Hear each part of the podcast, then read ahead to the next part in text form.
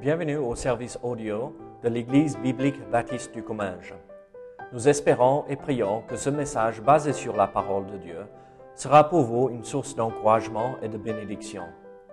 Si vous ne connaissez pas notre Église et que vous êtes dans notre région, nous vous invitons à venir à nos cultes qui ont lieu dans la ville de Saint-Gaudens, 3 rue Brisée, le dimanche matin à 10h30 ou l'étude biblique le mardi soir à 19h. Sinon, nous avons notre site internet ebbc.fr. Et maintenant, bonne écoute. Très bien, je vous invite à ouvrir votre Bible à 1 Corinthiens chapitre 7. 1 Corinthiens chapitre 7. Et nous allons euh, voir la suite de... Euh, en fait, nous arrivons à un passage charnière dans euh, cet épître que l'apôtre Paul a envoyé aux Corinthiens. Et nous voulons euh, voir euh, ce que l'apôtre Paul veut nous montrer et ce que le Seigneur nous, veut nous enseigner ici dans ce passage. Et donc nous allons regarder les 16 premiers versets de 1 Corinthiens chapitre 7. La Bible dit en verset premier, pour ce qui concerne les choses dont vous m'avez écrit, je pense qu'il est bon pour l'homme de ne point toucher de femme. Toutefois, pour éviter l'impudicité, que chacun ait sa femme et que chaque femme ait son mari. Que le mari rende à sa femme ce qu'il lui doit et que la femme agisse de même envers son mari. La femme n'a pas autorité sur son propre corps, mais c'est le mari. Et pareillement, le mari n'a pas, autorité sur son propre corps, mais c'est la femme. Ne vous privez point l'un de l'autre, si ce n'est d'un commun accord pour un temps, afin de vaquer à la prière. Puis retournez ensemble, de peur que Satan ne vous tente pour votre euh, incontinence. Pardon. Je dis cela par euh, condescendance. Je n'en fais pas un ordre. Je voudrais que tous les hommes fussent comme moi, mais chacun tient de Dieu un don particulier, l'un d'une manière, l'autre d'une autre. À ceux qui ne sont pas mariés et aux veuves, je dis qu'il leur est bon de rester comme moi. Mais s'ils manquent de continence, qu'ils se marient, car ils vont mieux se marier que de brûler.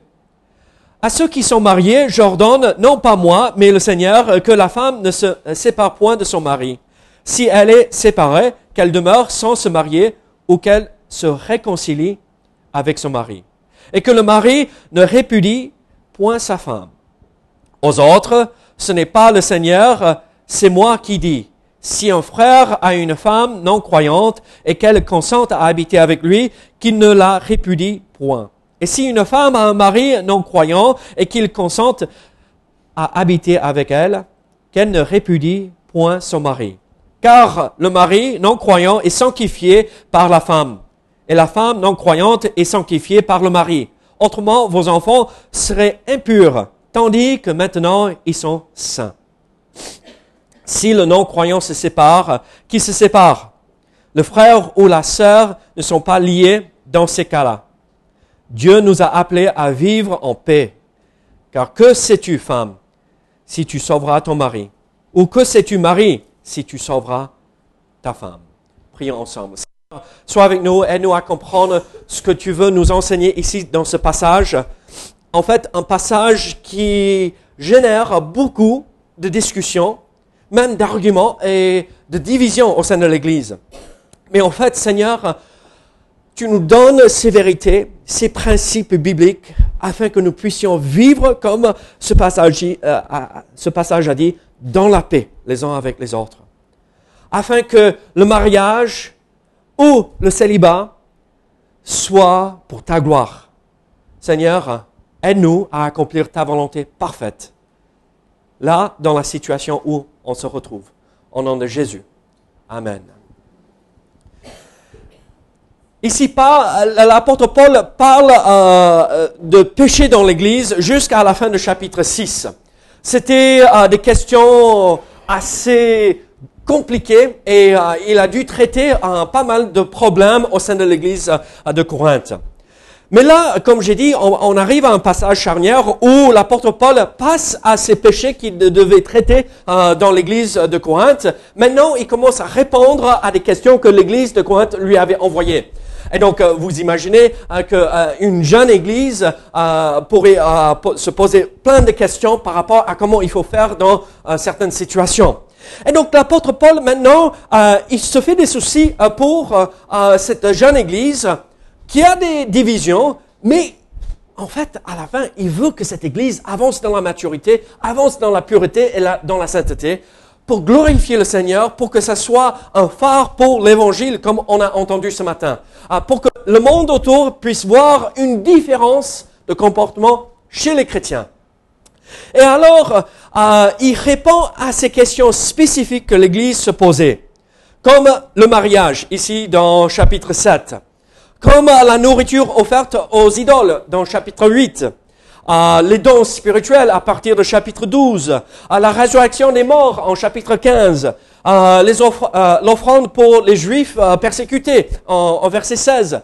Alors, l'apôtre Paul prend le temps comme un bon père spirituel pour répondre à ces questions. Déjà, ces témoignages que quand on a des questions, il faut pas dire oh c'est pas grave ou ah, ah, je verrai ça quand je verrai ça ou ah c'est clair c'est pas important tout le monde comprend et moi je suis le seul à pas comprendre. Non, quand il y a des questions spirituelles, il faut les poser. Euh, la seule question bête est la question qui n'est pas posée. Ça veut dire toute question est une bonne question et il faut chercher la réponse dans la parole. Et si on ne trouve pas dans la parole, chercher euh, du conseil auprès des hommes sages et des femmes sages dans la parole. Mais dans le chapitre 7, l'apôtre Paul répond à des questions spécifiques et nous donne euh, pas forcément un, enseignement complet sur le mariage, mais il ajoute des vérités. Donc, en, fait, euh, tout ce que nous voyons ici dans le chapitre 7 par rapport au mariage n'est pas tout l'enseignement dans les Écritures sur euh, comment il faut se comporter euh, vis-à-vis euh, du mariage et le célibat. Donc, on va juste traiter ce que nous retrouvons ici dans ce chapitre. Mais je ne veux pas tourner un œil aveugle et mettre des œillères pour éviter en fait des questions que nous retrouvons ici plusieurs difficultés se présentent dans ce chapitre.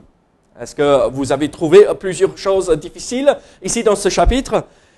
En fait, certains disent que Paul est contre le mariage et contre la femme aussi. Il n'est pas pour, il est euh, euh, trop macho euh, et, on dit ah non c'était l'idée de l'époque ou les pratiques de l'époque. Loin de cela, il n'est pas contre le mariage. Étant pharisien, vous vous rappelez, il était pharisien avant de se convertir. Un pharisien était obligé d'être marié. Donc il était marié à un moment donné, probablement, mais on soupçonne euh, il est veuf dans, euh, dans l'état où il se retrouvait à l'instant même. Donc il était marié à un moment donné.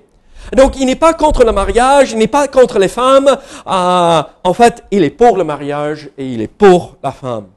Certains disent aussi dans ce passage, vous avez vu, c'est pas moi qui le dis, euh, c'est euh, Christ qui le dit. Euh, maintenant, c'est moi qui le dis et pas Christ. Mais est-ce qu'il remet en question cette idée d'inspiration? Est-ce qu'il ne sait pas qu'il écrit la parole inspirée? Non, non. Il sait bien que ce qu'il donne ici vient de Dieu. En fait, quand nous voyons qu'il dit, moi, maintenant je le dis, maintenant c'est quelqu'un d'autre qui le dit, en fait, chaque fois que nous voyons cela dans ce passage, quand Christ, pendant qu'il était sur terre, avait traité le sujet, il montre toujours, mais regardez ce que Christ a dit. C'est lui qui a l'autorité, pas moi. Mais quand Christ n'avait pas traité le sujet spécifique, il dit, maintenant c'est moi qui parle. Et donc c'est pas qu'il remet en question l'inspiration des Écritures, c'est que maintenant, et il dit, Christ n'avait pas traité ce sujet. Maintenant, je parle de cela, je donne l'enseignement qui vient de Dieu. Alors, regardez, toutes ces questions qui pourraient euh, euh, être posées par rapport à chapitre 7, Dieu nous donne les réponses. Dieu nous donne les réponses. Dans ces 16 versets que nous allons voir ce matin, l'apôtre Paul donne des enseignements par rapport à trois situations différentes. Une personne dans le célibat, des gens, euh, le mariage entre deux croyants et le mariage entre un croyant et un non-croyant. Nous allons tenter de voir tout cela ce matin, mais en comprenant ceci, c'est que Dieu veut que nous, ses enfants, les chrétiens, il veut que nous, nous vivions dans la sagesse dans toutes ces situations différentes. Si on est dans le célibat, que nous vivons dans la sagesse là-dedans. Si nous sommes mariés avec un non-chrétien, que euh, notre vie euh, et notre comportement glorifient le Seigneur. Si nous sommes mariés avec euh, un chrétien, et nous, nous sommes chrétiens aussi, que ça glorifie le Seigneur. Que tout soit pour la gloire de Dieu. L'apôtre Paul l'a bien dit ailleurs. Si je mange, si je bois, si je fais tout ce que je fais pour la gloire de Dieu. Alors, quelle est la sagesse que l'apôtre Paul nous donne ou nous enseigne par rapport au célibat? En verset 1 et en verset 6 à 8, nous voyons l'enseignement que l'apôtre Paul apporte par rapport à la sagesse dans le célibat. Qu'est-ce qu'il dit? Pour ce qui concerne les choses dont vous m'avez écrit, je pense qu'il est bon pour l'homme de ne point toucher de femme. Regardez versets 6 à 8 maintenant. Je dis cela par euh, condescendance. Je n'en fais pas un ordre. Je voudrais que tous les hommes fussent comme moi. Mais chacun tient de Dieu un don particulier, l'un d'une manière, l'autre d'une autre. À ceux qui ne sont pas mariés et aux veuves, je dis qu'il leur est bon de rester comme moi. Qu'est-ce que l'apôtre Paul dit ici par rapport au célibat? Ceux qui ne sont pas mariés pour une raison ou une autre. Soit euh, on a perdu euh, euh, l'époux ou l'épouse, soit on ne s'est jamais marié. En fait, il dit, c'est une bonne chose. Et moi, je vais être honnête avec vous, et moi, je gratte la tête. C'est pas une bonne chose, mais c'est une bonne chose. Moi, je ne pourrais pas imaginer vivre seul. Mais Dieu, en fait, appelle certains à cela. Et en fait, en, euh, basé sur verset 6 à, 8, nous voyons que certains reçoivent un don spécifique pour être dans le célibat. Et alors, le problème, c'est que parfois dans l'église, on voit un homme ou une femme euh, qui n'est pas mariée et on dit, oh, les pauvres, oh, oh il faut, oh, vous savez. Hein. Mais non, si Dieu les a appelés à cela, il les a donné un don, une capacité de tenir euh, correctement et avancer pour le Seigneur. Pourquoi il dit euh, ici dans ce passage, c'est une bonne chose? Parce que l'Église était extrêmement persécutée à ce moment-là. Et quand on voit euh, plus tard, quand on est marié, on est pris les affaires de ce monde. quand on a une femme et quand la femme a un mari et on a des enfants, qu'est-ce qu'on fait? On s'inquiète par rapport à eux. OK, il faut qu'ils mangent, les enfants, il faut qu'ils soient habillés, il faut pouvoir leurs besoins. Et quand on est célibataire, qu'est-ce qu'on peut faire? Alors, qu'est-ce qu'on va faire pour le Seigneur aujourd'hui? Ah oui, j'ai mangé hier, mais c'est pas grave. Pas si on est comme moi, hein, il faut manger trois fois par jour. Mais euh, euh, vous voyez, on n'est pas pris par les affaires de ce monde autant que si on était marié. Et donc c'est pourquoi l'apôtre Paul dit c'est une bonne chose. Là, en verset premier, euh, il dit euh, je pense qu'il est bon pour l'homme de ne point toucher de femme. L'idée dans le texte original, c'est pas oui, il faut pas toucher, mais l'idée c'est de rester dans le célibat. C'est une bonne chose de rester dans le célibat si Dieu nous donne ce don spirituel pour vivre dans le célibat. Ce n'est pas donné à tout le monde. Quelle est l'autre réaction quand nous voyons quelqu'un dans le célibat? Oh, ils sont super spirituels. Oh, wow, vous voyez ça? Oh, wow, mais mince, wow, si je pourrais être comme cela. Et en fait, certains, moi j'ai vu certains euh, qui étaient dans le célibat et moi, je, moi je ne touche pas. Non. est appelé à une chose spécifique, le célibat ou le mariage. Les deux peuvent glorifier le Seigneur, aussi bien l'un que l'autre. Alors, comment faut-il faire Servir le Seigneur là où nous sommes, dans la situation où on se retrouve. Regardez verset 9.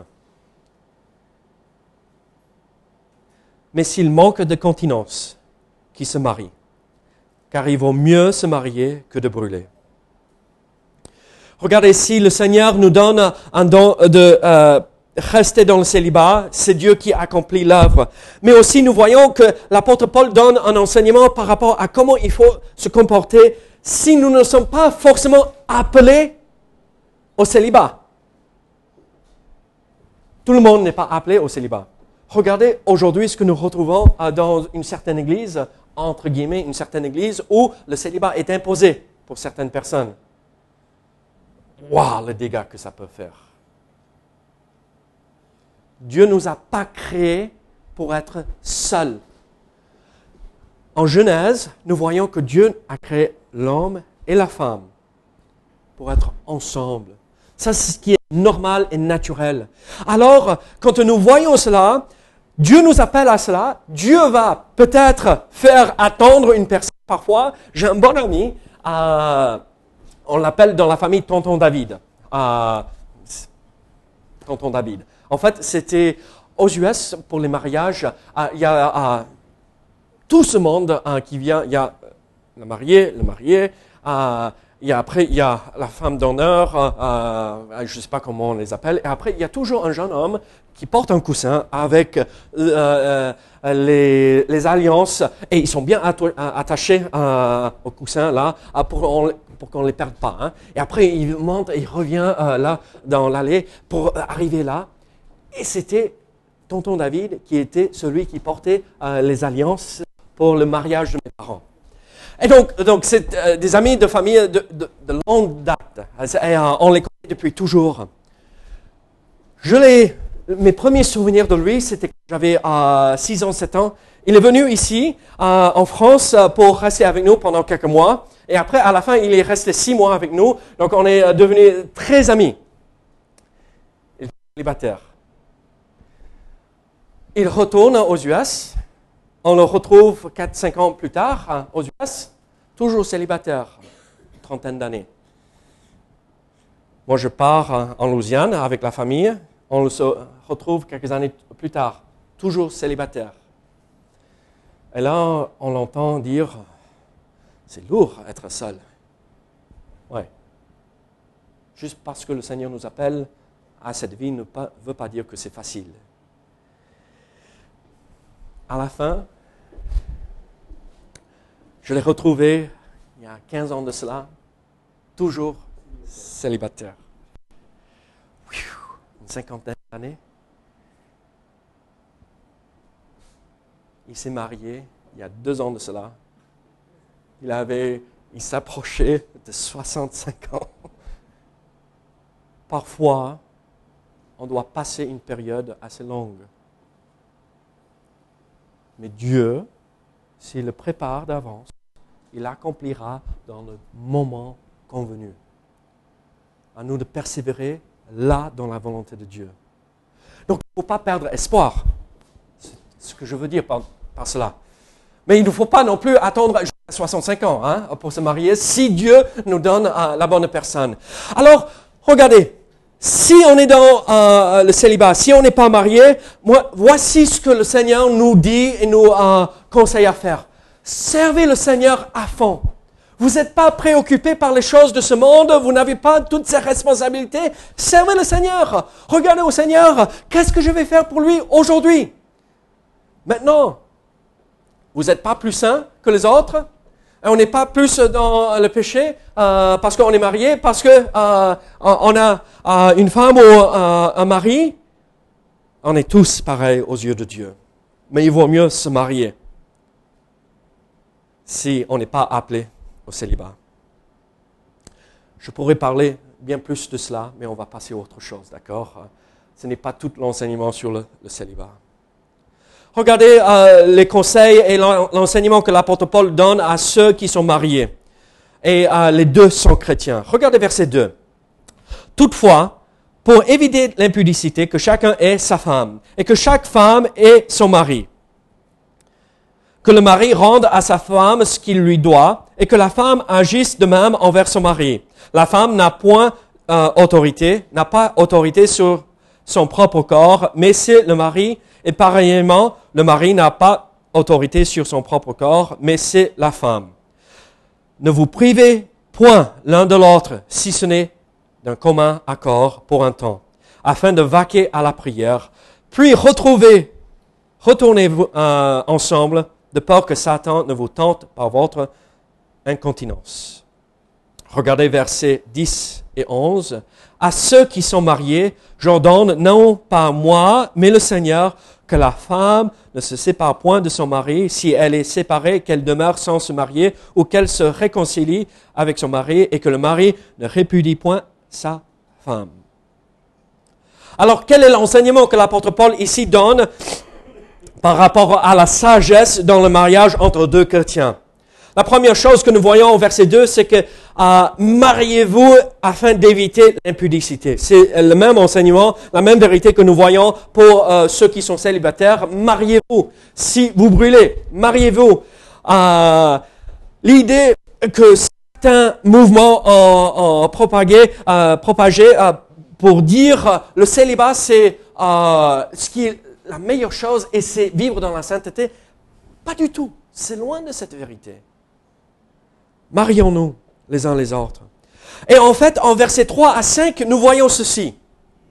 On n'est que des adultes, d'accord? Certaines églises n'en parlent pas de ceci, mais on va en parler ici. Il faut avoir des bonnes relations physiques. Si on est marié, qu'est-ce que la Bible dit? La femme n'a pas autorité sur son propre corps. Et vous savez ce qui se passe dans certains milieux. On s'arrête là et on dit, regarde, Paul déteste les femmes, euh, il est macho, et... Mais vous n'avez pas lu le reste? L'homme n'a pas l'autorité sur son propre corps non plus. Ça tranche de deux côtés. Euh, et donc, qu'est-ce que euh, Dieu nous dit ici? Regardez, je vous ai donné ce don merveilleux, ces relations. Alors, tout cela nous permet de vivre dans une harmonie magnifique. Pourquoi? Afin de glorifier le Seigneur. Garder de bonnes relations physiques.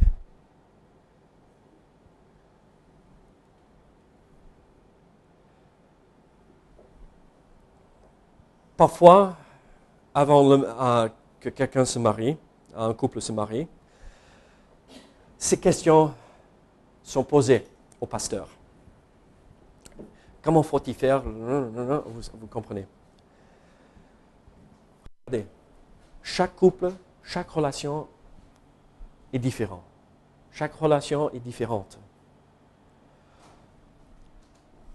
Que les deux soient d'accord par rapport à leur relation. Et si les deux sont épanouis, gloire à Dieu mais il faut que les deux soient épanouis. L'homme n'a pas l'autorité pour dire, la femme n'a pas l'autorité pour dire, hmm, les deux doivent être d'accord, ensemble.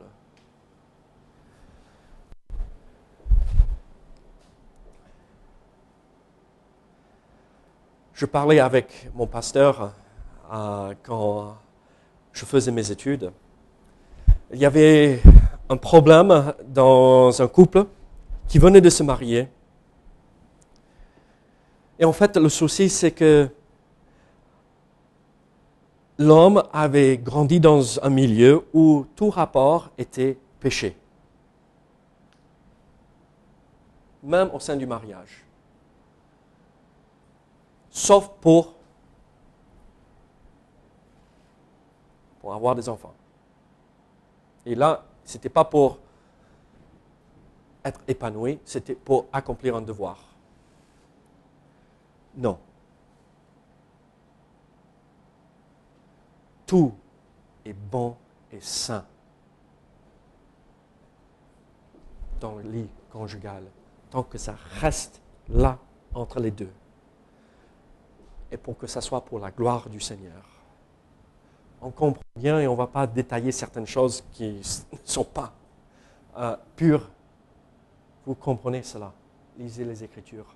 Mais tant que c'est entre l'homme et la femme, les deux sont d'accord, Dieu peut glorifier cela. Maintenant que je, vous ai mis mal à l'aise, moi je vais vous dire ceci. Il y a un moment où il faut dire non, on ne va pas avoir des relations. Il y a des moments où, qu'est-ce que l'apôtre Paul dit? Euh, Arrêtez pour un temps. Pour quelle raison? Pour vaquer à la prière. Donc nous voyons que les relations physiques, c'est oui, c'est physique, mais c'est aussi spirituel. Mais il y a quelque chose de même plus important, c'est les relations spirituelles où on dit stop, on met de côté les besoins et les désirs physiques qui sont normaux et bonnes et saines. Et maintenant, qu'est-ce qu'on va faire? On va chercher la face du Seigneur, on va se mettre à genoux, les deux ensemble, et on va vaquer à la prière, on va prier, on va passer du temps devant le trône de, grâce et chercher notre grand Dieu et notre Sauveur. Il n'y a rien de merveilleux, plus merveilleux que de passer du temps dans la prière avec notre époux ou notre épouse.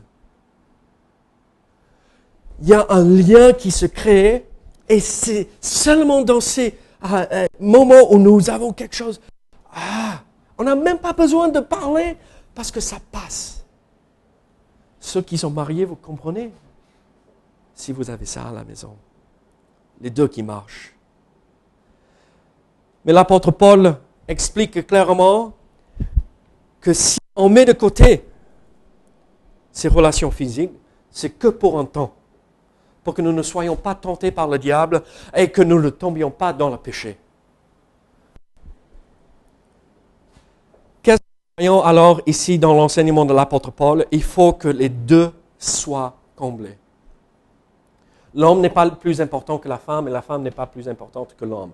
Les deux font une seule chair et une seule chair, ça veut dire un seul corps, ensemble unis et les deux sont complétés.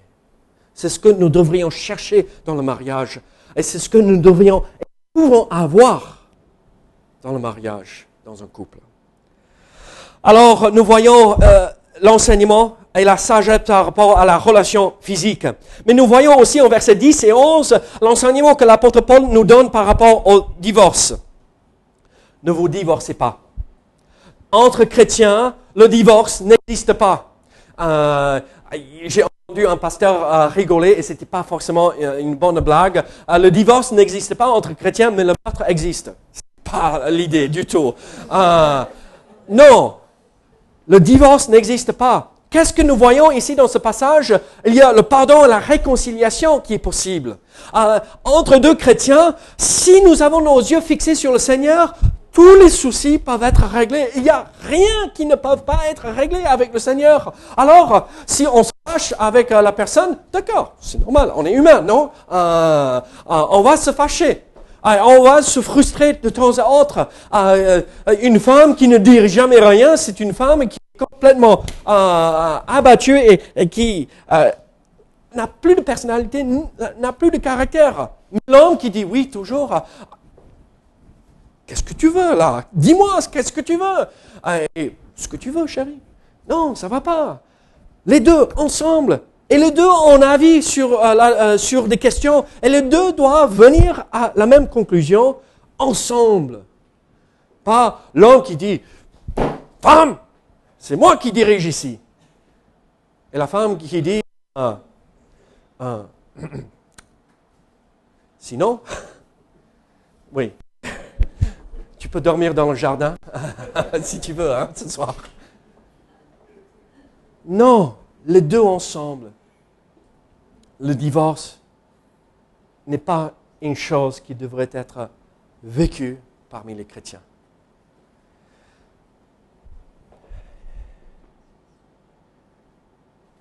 La réconciliation est toujours l'objectif. Là, ici, dans ce passage, il faut bien se rendre compte aussi de l'enseignement que Jésus-Christ nous a donné en Matthieu 19. On n'a pas le temps de le regarder ce matin, le temps euh, nous échappe. Mais rentrez, lisez Matthieu 19, versets 1 à 9. L'infidélité est la raison pour un divorce, basé sur verset 9. Mais comprenez bien que le divorce n'était pas commandé. Ce n'était pas quelque chose qui était imposé, même si l'infidélité existait au sein du couple. J'imagine pas trahir à ce point-là. Mais nous, qui étions pécheurs, Dieu nous a quand même pardonné. Alors, on peut pardonner le pire péché, n'est-ce pas? Même si c'est difficile à accepter. Le divorce n'était pas commandé. La repentance le pardon la réconciliation étaient toujours l'objectif, même dans ces moments. Dieu fait grâce si jamais il faut passer par là. Dieu nous permet de pardonner. Maintenant, nous vivons à une époque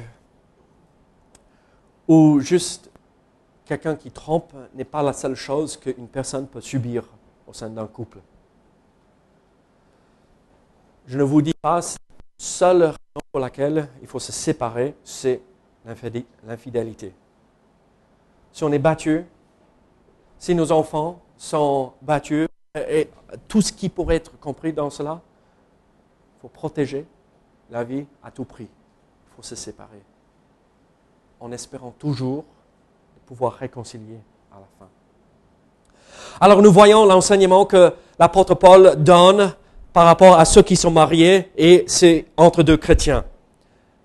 Mariez-vous afin d'éviter l'impudicité. Gardez des bonnes relations physiques, mais mettez ça de côté pour vaquer à la prière, afin de vaquer à la prière pour un temps. Mais ne vous, ne vous divorcez pas, cherchez le pardon, la réconciliation pour rétablir le mariage. Maintenant, nous arrivons à cette dernière question par rapport à comment faut-il faire dans un mariage entre un croyant et un non-croyant.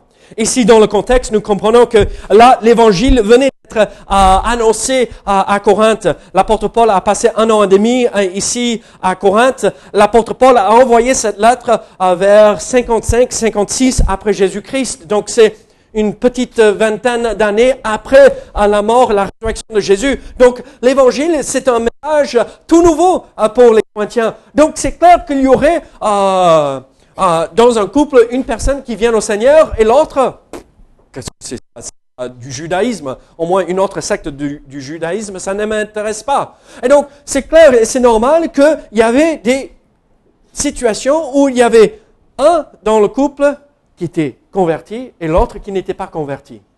Et de nos jours, on peut avoir la situation. Alors comment faut-il faire? Comment vivre dans la sagesse, dans un mariage entre un croyant et un non-croyant? Regardez verset 12. Aux autres, ce n'est pas le Seigneur, c'est moi qui dis. Donc, Christ n'avait pas donné un enseignement spécifique euh, sur cette situation pendant qu'il était sur terre. Si un frère a une femme non croyante et qu'elle consente à habiter avec lui, qu'il ne la répudie point. Et si une femme a un mari non croyant et qu'il consente à habiter avec elle, qu'elle ne répudie point son mari, car le mari non croyant est sanctifié par la femme, et la femme non croyante est sanctifiée par le mari. Autrement, vos enfants seraient impurs. Donc, pas dans le sens impur, ils ne seront pas euh, dans la sainteté ou ils ne seront pas sauvés. Tandis que maintenant, ils sont saints ou ont la euh, possibilité de devenir enfants de Dieu. Si le non-croyant se sépare, qui se sépare? Le frère ou la sœur ne sont pas liés dans ces cas-là. Dieu nous a appelés à vivre en paix. Car que sais-tu, femme, si tu sauveras ton mari? Ou que sais-tu, mari, si tu sauveras ta femme? Oh là, ce cas devient de plus en plus commun. Un qui est converti et l'autre qui n'est pas. Et c'est très difficile de vivre cela. Malheureusement, il y a plus de femmes qui vivent ceci que d'hommes. En fait, les femmes euh, euh, sont en règle générale plus sensibles aux choses spirituelles que l'homme. Nous, les hommes, euh, nos pensées ne sont pas très profondes en règle générale. on va, on qu'est-ce qu'on va manger à midi? Ça ne va pas plus loin. ma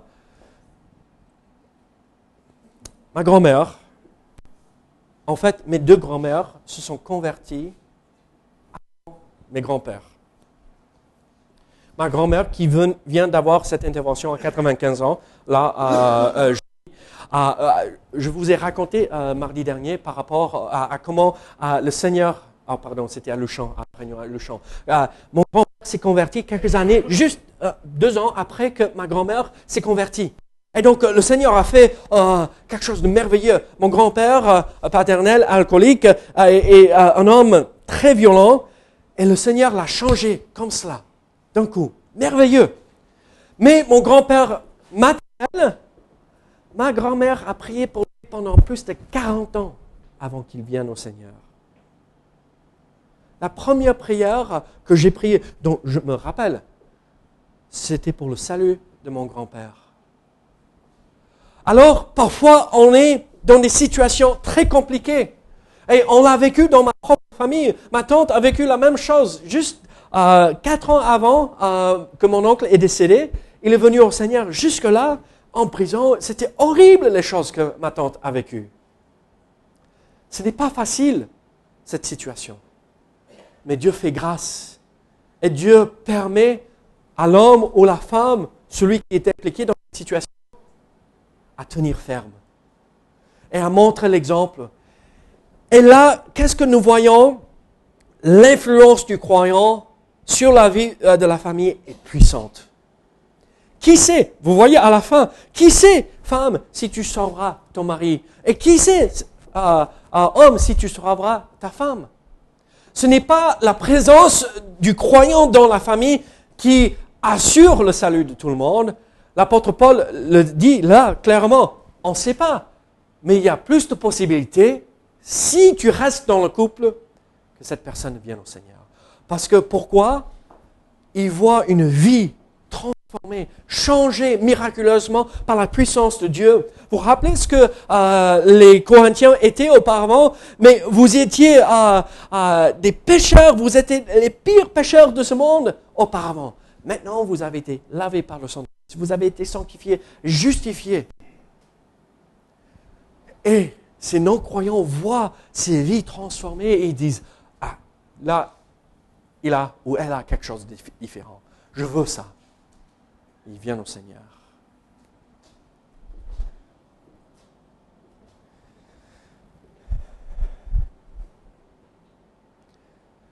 Malheureusement, Qu'est-ce qui se passe? Parfois, c'est que le non-croyant part. La personne a tellement changé que le non-croyant dit Je ne reconnais plus mon époux ou mon épouse. Ce n'est pas la personne que j'ai mariée. Il dit j'arrête, je ne veux plus. Qu'est-ce que l'apôtre Paul dit? On n'est pas lié dans cette situation. Mais faut comparer écriture avec écriture. Ceux qui disent autrement, l'enseignement sur une vérité n'est pas seulement dans un seul verset. Il faut et chercher et creuser dans toute la parole. Matthieu 19 vient en ligne ici. Juste parce qu'on n'est pas lié ne veut pas dire si on est croyant, on a le droit de se remarier. Au moins, c'est mes convictions. Mais si le non-croyant se remarie ou vit dans l'adultère, on est libre à ce moment-là.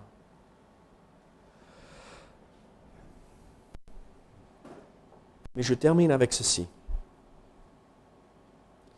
N'oublions pas ce que la Bible dit sur le pardon et la repentance. Qui sait si par notre témoignage notre persévérance, que cette personne qui nous abandonne pourrait revenir et venir au Seigneur par ce témoignage fort.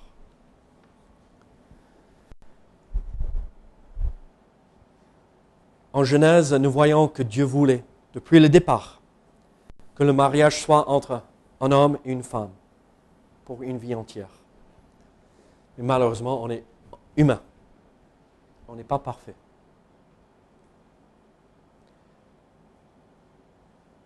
Et parfois, nous vivons des choses difficiles. Mais persévérons dans cet espoir que Dieu nous donne, le pardon, la réconciliation.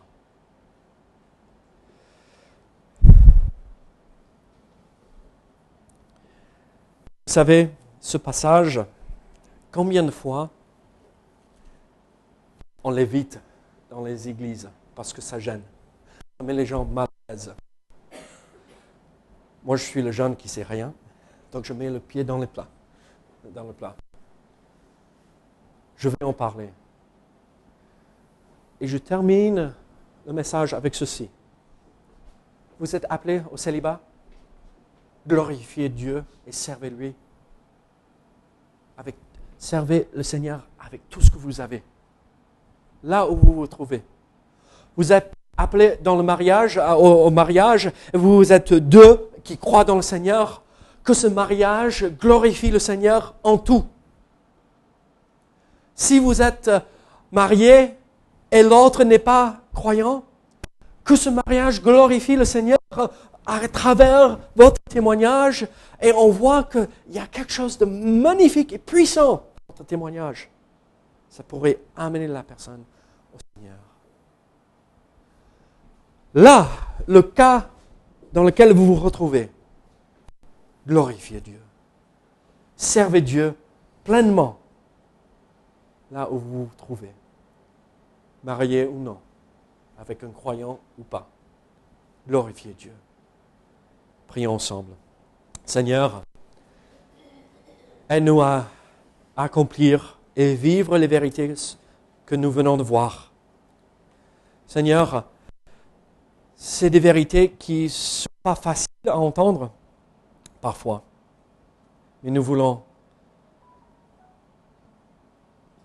obéir, être des enfants obéissants. Seigneur, aide-nous au nom de Jésus. Amen.